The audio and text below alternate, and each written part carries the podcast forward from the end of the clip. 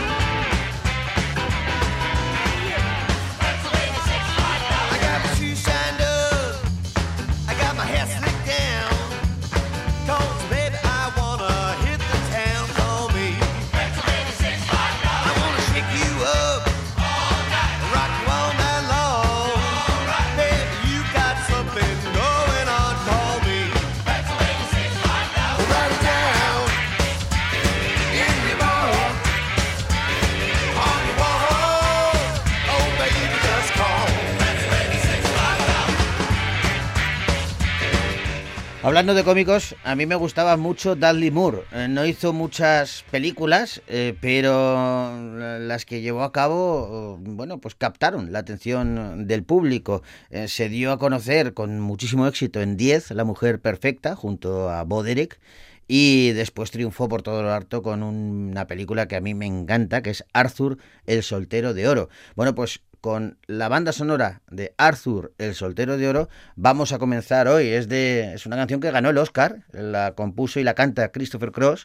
Es un autor que tiene canciones un poquito cursis, pero pegadizas y que funcionan como esta.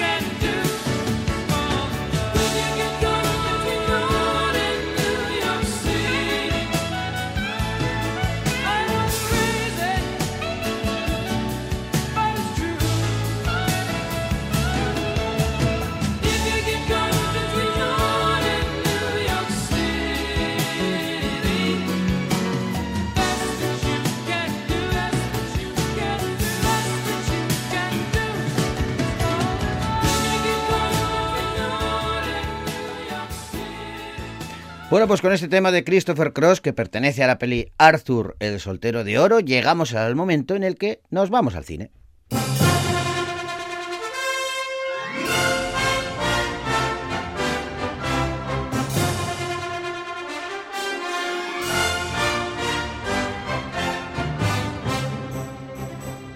Yo creo que todo el mundo, eh, aunque ni siquiera haya jugado alguna vez, que también es difícil, pero todo el mundo conoce el juego de Super Mario Bros. ¿Quién les iba a decir a quienes se mm, inventaron eh, este videojuego que iba a trascender tanto, que iba a cosechar un éxito impresionante?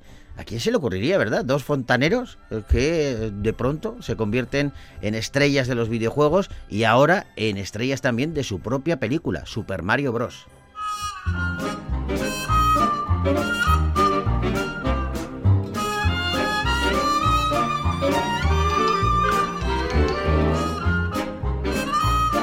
Y la película, lógicamente, coge a los personajes de aquellos videojuegos de Nintendo y los actualiza. La película cuenta la historia de Mario y Luigi, dos hermanos que viajan a un mundo oculto para rescatar a la princesa Peach, capturada por el malvado rey Bowser.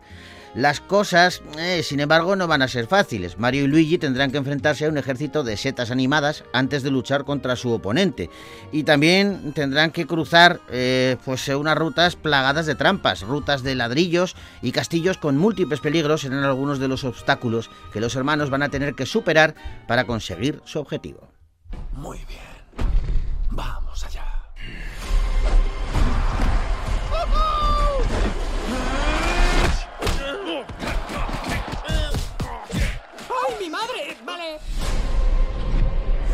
No sé si sabes quién soy, pero estoy a punto de dominar el mundo. Hola. Eh, bien. Pero hay un problema. Hay un humano que lleva bigote, igual que tú. ¿Te crees que conozco a todos los humanos que llevan bigote y un traje idéntico al mío, además de una gorra con la inicial de su nombre? Porque para nada. Bowser se acerca. Pero juntos vamos a detener a ese monstruo. ¿Cómo? Miradnos, somos adorables. Está controlado, no hay problema.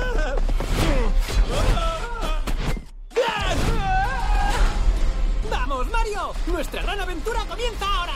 ¡Ah! ¡Quitádmelo, quitádmelo, quitádmelo!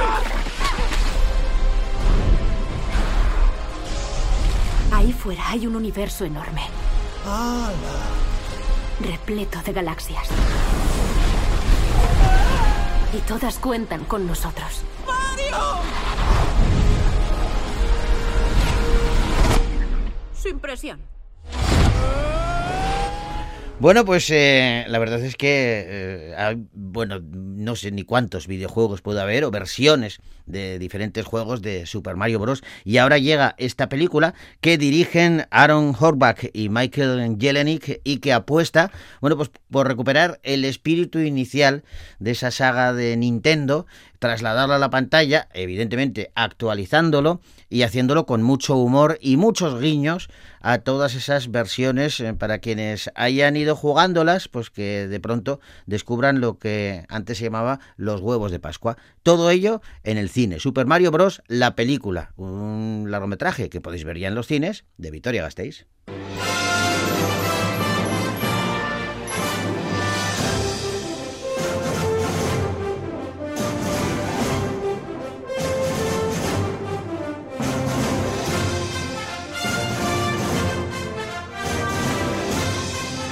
El bárbaro, el arquero, el acróbata, el mago eran los protagonistas de una serie eh, que mm, cuando yo era pequeño se titulaba Dragones y mazmorras y ahora se llama Dungeons and Dragons, honor entre ladrones.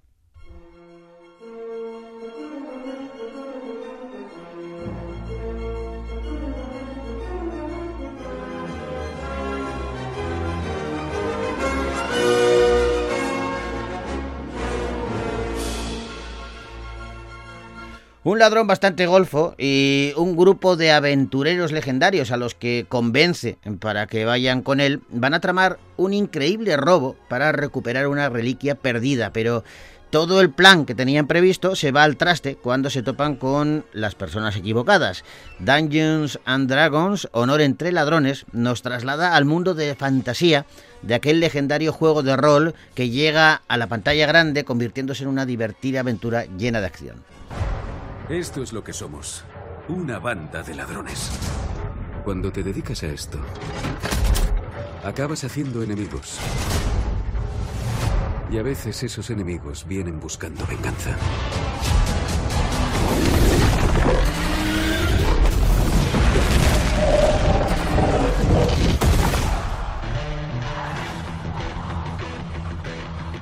A decir verdad, ayudamos a la persona equivocada a robar algo equivocado. No pretendíamos desatar el mayor mal que el mundo haya conocido. Pero vamos a arreglarlo. ¿Y cómo lo vamos a hacer? Ah, ¿Nos lo pensamos con un trago? gran idea.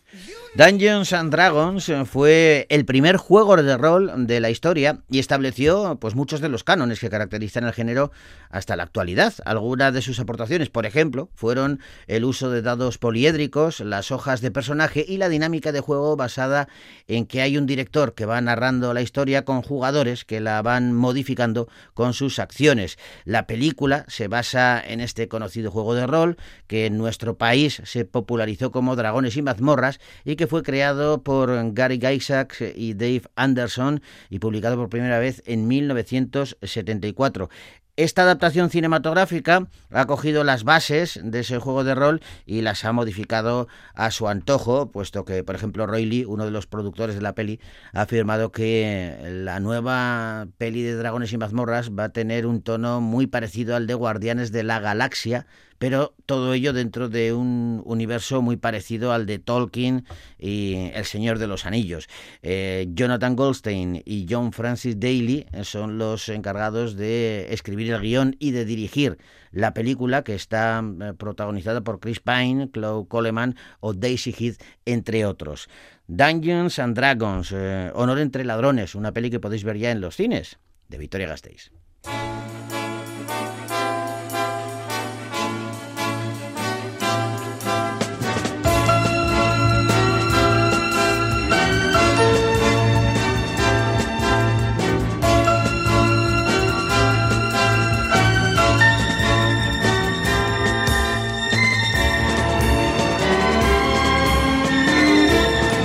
Vamos con una peli de terror que protagoniza Russell Crowe y se titula El exorcista del Papa.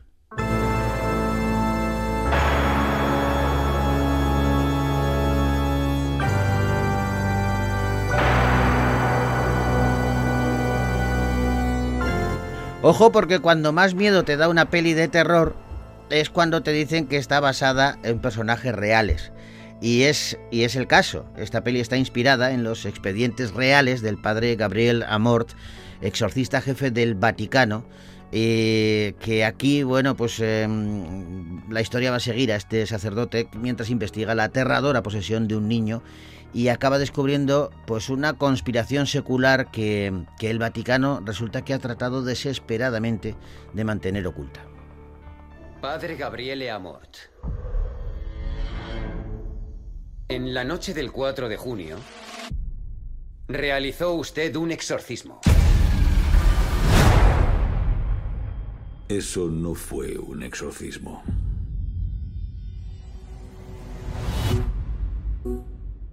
La mayoría de los casos no requieren un exorcismo.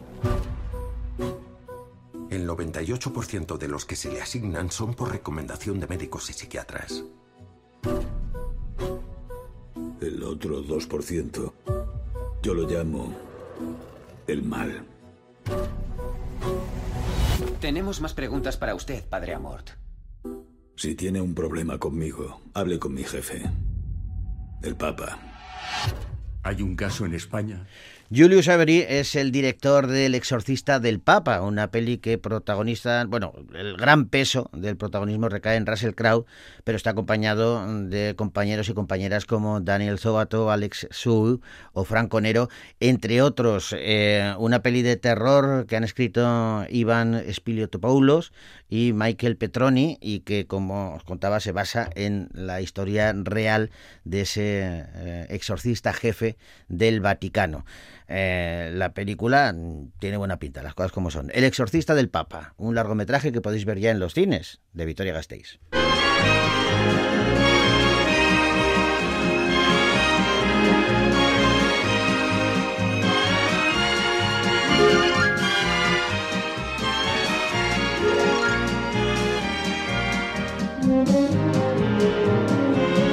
Bueno, lo de esta película es una ida de olla tan grande eh, como la que sufre eh, su principal protagonista, el oso vicioso.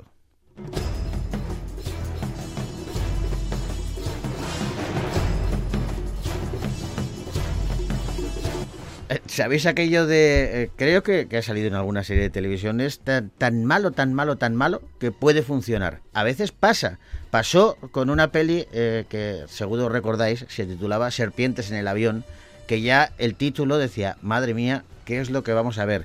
Bueno, la productora quiso cambiar el título y sus actores, entre ellos Samuel L. Jackson, se negaron, dijeron, no, no, no, si yo si he participado en esta peli es porque se llama eh, Serpientes en el avión.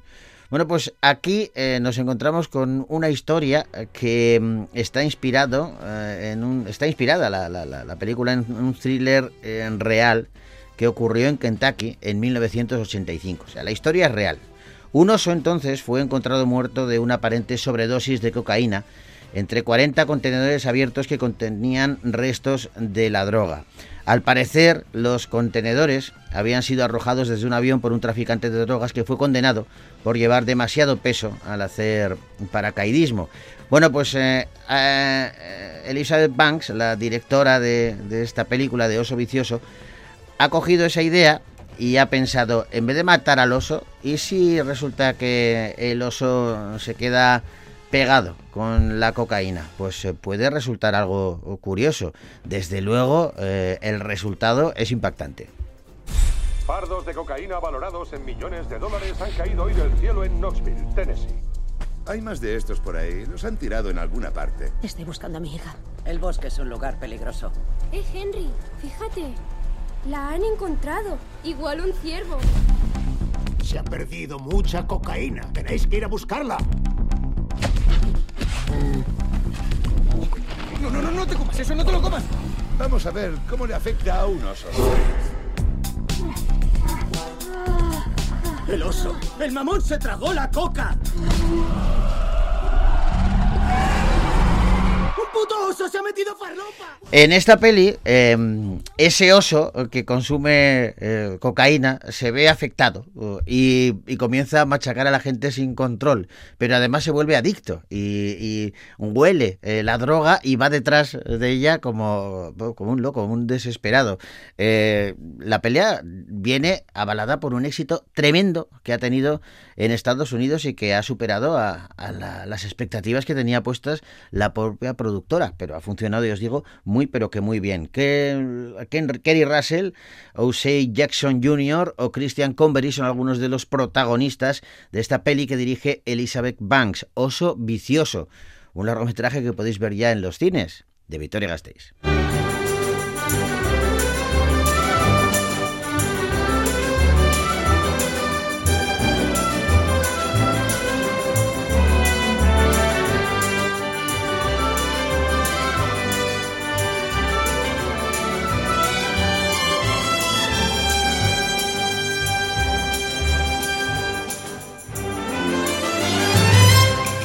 Y vamos ahora con un drama romántico que dirige Sam Mendes y que se titula El Imperio de la Luz.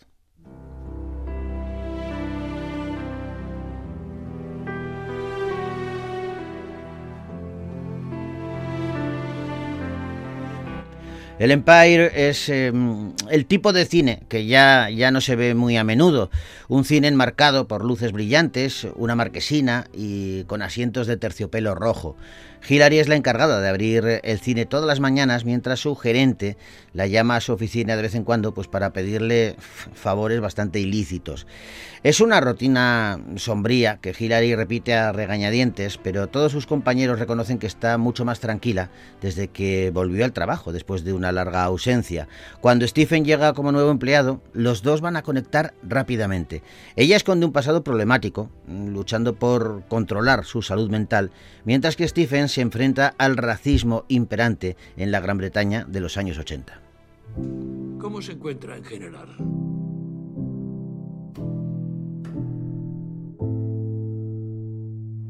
Sí que me encuentro un poco... anestesiada. Tendrá personas con las que hablar. Amigos. ¿Te pasas por mi despacho a tomar una copa? ¿Por qué?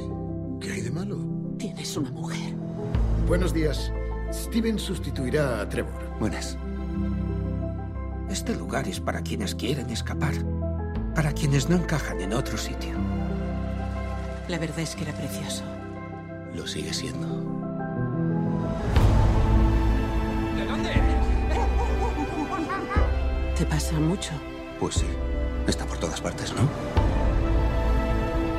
Nadie va a regalarte la vida que... Olivia Colman, Michael Ward y Colin Firth son algunos de los protagonistas de El Imperio de la Luz, una película que dirige Sam Mendes y que podéis ver dentro de muy poquito aquí en las salas de Vitoria Gasteiz.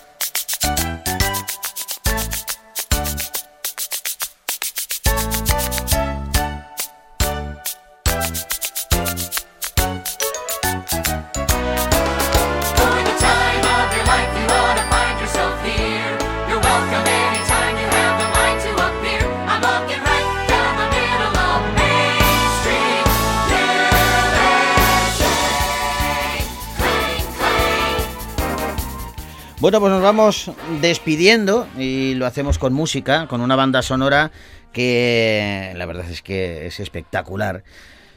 Elton John y Taron Egerton eh, se unen para interpretar el clásico Rocketman en la peli en la que Taron Egerton encarnó a Elton John. Con ella os decimos hasta la semana que viene.